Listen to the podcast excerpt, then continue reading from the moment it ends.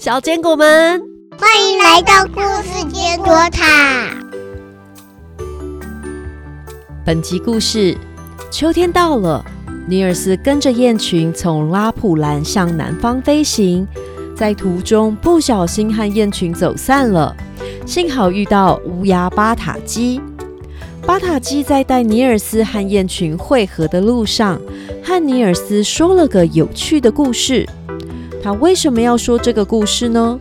和小精灵的条件有没有关系呢？继续收听故事，在旅程中学习爱惜动物和生命，在故事中一起成长。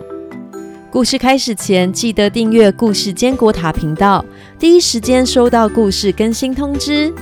小坚果们准备好了吗？故事要开始喽！《企鹅历险记》作者 Selma Lagerlof，栗子妈妈改写，第十五集《飞向南方》。阿可，阿可，怎么啦？翅膀好酸，好累，飞不动了。飞快点会比较轻松。阿可，阿又怎么啦？肚子好饿，好饿，飞不动了。飞行的时候要学习喝风、吃空气。在雁群待在拉普兰的这段时间里，有六只年轻的燕鹅离开雁群，自立门户。阿卡雁群在拉普兰一共生育了二十二只小燕鹅。小燕鹅们在山谷中一天到晚吃个不停，可没有这么长途飞行的经验。不过带队的阿卡一点也没有要放慢速度的意思。很快的，小燕鹅习惯了飞行的速度，也不再喊饿喊累了。尼尔斯和雁群一起在拉普兰的几个礼拜中，莫尔登寸步不离守着戴芬，所以尼尔斯常常和阿卡在一起。阿卡带着尼尔斯到处旅行。他曾经站在白雪茫茫的山顶上，俯瞰下面的冰河，走过从未有人到过的高山，在美丽的湖边看着大群驯鹿，也去过瀑布旁，向熊转达远方的熊想说的话。有一天，阿卡带着尼尔斯到矿山的时候，尼尔斯从动物那儿听到奥萨和麦兹也到了拉普兰，要找爸爸。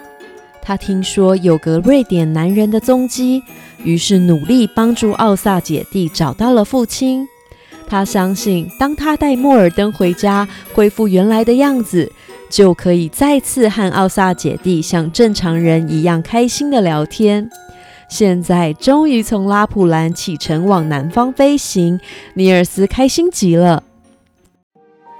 雁群从秋天开始从拉普兰出发。沿着西边的海岸线向南方飞行。尼尔斯现在已经是个亲切温暖的男孩，帮助其他动物比欺负动物更能让他开心。他也不再纠结要怎么样才能变回以前的样子。莫尔登，经过这一次旅行，回到家以后，我们一定会觉得很无聊的。不然，我们跟雁群继续去国外吧。你在开玩笑吧？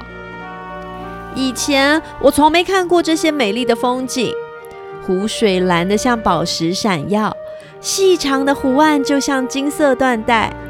如果我一直待在家里，不就没机会看到这些美景了吗？呵呵，我只想把你送回你父母的身边，让他们看看你现在是多棒的孩子。哼。我也想带着戴芬和我们六个孩子一起回到你家，让你母亲、牛、鸡、鹅们看看，他们一定会为我们开心的。如果你再也看不到这些美景，不会很难过吗？哼哼，如果你真的这么想再旅行，我就陪你一起出发，我们是最好的搭档啊！莫尔登的话让尼尔斯开心极了。舍不得旅行快要结束的惆怅一扫而空。十月四日，星期二，雁群在雨和浓厚的雾中飞了三天。尼尔斯好想好想找个舒服的地方休息睡觉。等到燕鹅好不容易在瑞典西边的海岸停下来休息的时候，尼尔斯看到附近山丘上有个瞭望台，似乎是个遮风避雨的好地方。于是他爬上塔顶。钻进黑暗的角落，沉沉睡去。当他醒来的时候，却怎么也找不到鹅群，莫尔登也不见了。莫尔登，你们在哪里？阿卡，你们在哪里？尼尔斯不断的喊着，但是没有任何一只燕鹅出现。尼尔斯越来越不安，他不怕燕鹅们会弃他不顾。不过，他倒是很担心燕鹅们会不会遇到什么意外。他正在想着怎么样才能找到鹅群的时候，有只乌鸦飞到了他的身边。巴塔基，你怎么会在这儿？这个时候遇到你真好。我和燕儿们走散了，请问您知道阿卡他们在哪里吗？刚才阿卡看到有猎人，他不敢多停留。所以阿卡拜托我来找你，快骑到我背上吧，我带你去找他们。这天雾气好浓，山丘、田野、湖泊四处蒙上一层白纱，而且雾气越来越浓。乌鸦巴塔基一时无法辨清楚方向，它往上飞，飞到了浓雾的上方，但也没有发现燕鹅的踪迹。巴塔基和尼尔斯不断的喊着，但都没有获得任何的回应。我们运气太差了，这个方向没错。等到雾散了，一定可以找到他们的。巴塔基沿着河流往南飞，突然雾散了，巴塔基找了个田地降落。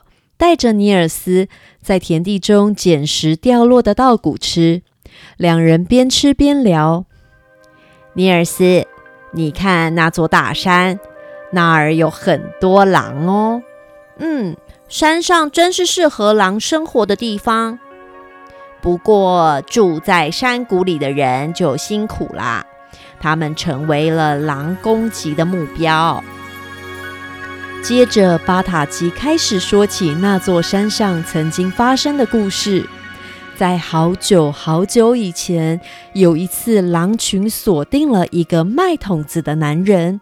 那个男人正驾着雪橇，载着货物在雪上滑行。他驾着一匹又老又弱的马，拖着载着满满筒子的雪橇，跑起来力不从心。男人回头看。发现后方一群狼离雪橇越来越近，而现在距离农庄还有二十多公里远，心里害怕极了，恐怕今天自己是凶多吉少了。就在这个时候，男人发现前方松树之间有个跛脚的老妇人，拄着拐杖，很慢很慢地走着。如果他不去救老妇人，这个老妇人一定会遭受到狼群的攻击，但如果他停下来扶老妇人上雪橇，那狼群也会追上他们。牺牲老妇人，这样他和马都会得救。但是如果他真的眼睁睁看着老妇人被狼群攻击，他也会终身不安的。艰难的选择让男人陷入煎熬。最后，这个男人选择停下来，让老妇人上雪橇，但是他也气自己无法抛下老妇人独自逃走，于是他粗暴地对着老妇人大吼：“你这个老太婆，现在在这里干什么啊？好好待在家里很难吗？现在我和我的马都被你拖累了。”老妇人没有回答。这个男人继续滔滔不绝的一直骂。这匹马今天已经跑了五十公里了。你现在上来增加了雪橇的重量，它没多久就会累垮了。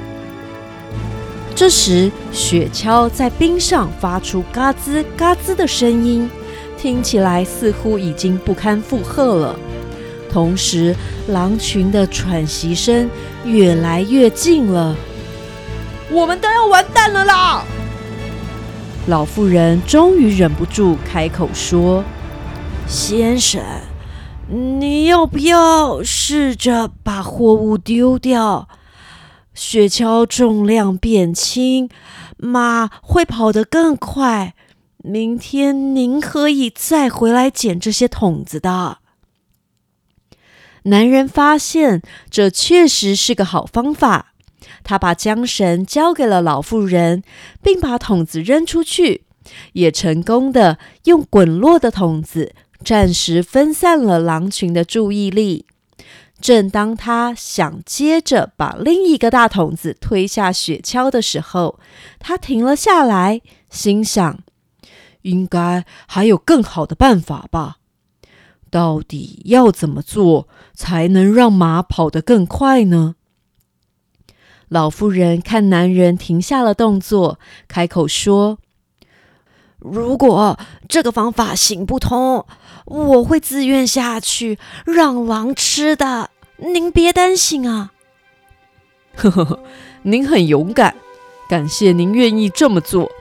不过，我正想到一个可以拯救我们的方法。相信我，这一定行得通的。待会你别管我，好好在雪橇上坐着，一路到村庄去，请帮忙去把村民们叫醒，再请他们来救我，就麻烦您啦。男人说完话，就把桶子推了出去，自己跳进了桶子里。狼群围了上来，他们闻得到里头男人的味道。舍不得离开桶子，但他们也咬不开桶子，所以碰不到里面的人。故事说到这儿，巴塔基接着说：“这个男人当然安全啦。他还告诉自己，以后遇到再困难的挑战，他会想起这个桶子，他会记住，绝对不能对不起自己或别人。”只要用心去想，总是会想出面面俱到的第三个方法的。巴塔基，您为什么要跟我说这个故事呢？巴塔鸡头晃啊晃的，眼睛东看西看。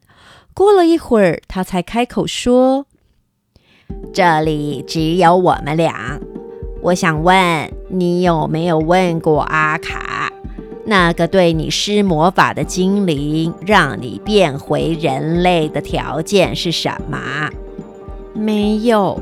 不过我有听过路边的猫头鹰说过，只要我把莫尔登平安的带回家，我就可以变回人类。哎呀，你应该问问阿卡的。阿卡应该什么都知道，可是阿卡什么都没有说啊。告诉你吧，其实精灵的条件是，只要你把公鹅木尔登带回家，让你家人把它杀了，你才可以变回人类。你你骗人！这怎么可能？你自己问问阿卡吧。我看到燕鹅飞过去了，我带你去找他们。你也别忘了我今天告诉你的故事。只要你努力的想，总是可以找到最好的办法解决困境的。